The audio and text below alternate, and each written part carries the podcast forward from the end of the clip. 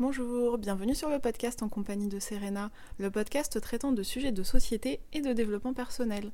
Pour plus d'informations sur ce podcast, je vous invite à consulter l'article associé sur mon blog serenamente.fr. Bienvenue dans l'épisode 9 de ce podcast.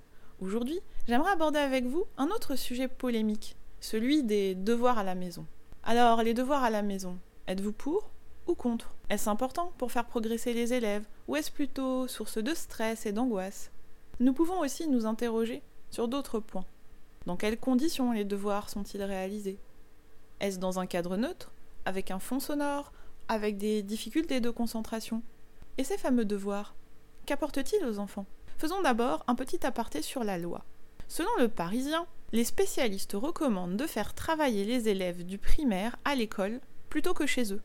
C'est un point de vue intéressant, d'autant plus que les devoirs écrits à la maison au primaire serait interdit depuis 1956. Et vous comme moi, je pense qu'on peut tous témoigner et dire qu'on avait pas mal de devoirs à faire en primaire, entre autres. Mais alors pourquoi cette loi n'est-elle généralement pas appliquée? Pour plusieurs raisons. Tout d'abord, parce que le cérémonial des devoirs rassure les parents. Mais pas seulement. En effet, un enseignant qui ne donne pas de devoirs à ses élèves est souvent perçu comme un mauvais enseignant.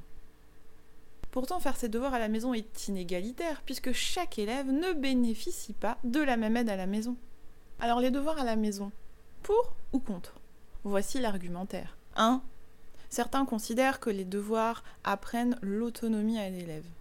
Ils préparent ainsi tout doucement à l'entrée en sixième et aident à acquérir rigueur et méthodologie.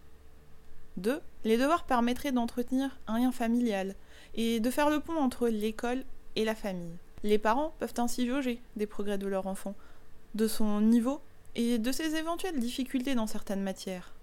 3. Les devoirs pourraient aussi être source de satisfaction une fois terminés, comme le sentiment d'avoir accompli une tâche importante dans la journée.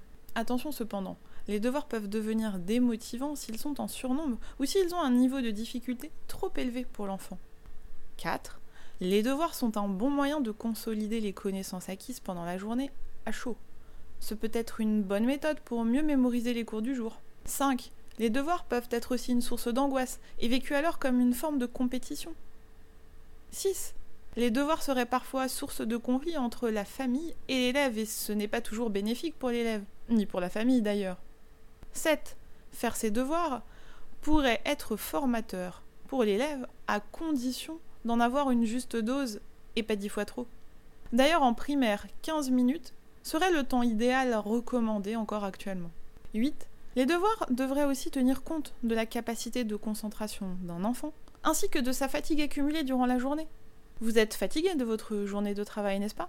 A priori, votre enfant aussi, bien qu'il s'agisse d'une journée à l'école pour lui. 9.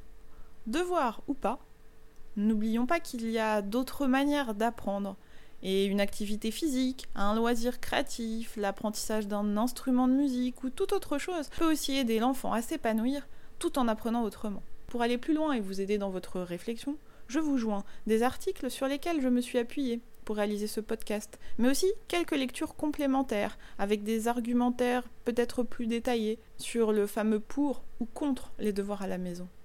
Et vous Êtes-vous pour ou contre les devoirs à la maison? Ne serait-ce pas simplement qu'une question d'équilibre et de juste dose? Voilà, cet épisode est maintenant terminé. S'il vous a plu, n'hésitez pas à vous abonner. N'hésitez pas non plus à partager l'épisode sur les réseaux sociaux et à laisser un avis pour m'encourager. Le podcast pourra ainsi être découvert par d'autres personnes. Je vous invite également à consulter mes articles traitant de développement personnel sur mon blog serenamente.fr dans la rubrique humeur. À bientôt!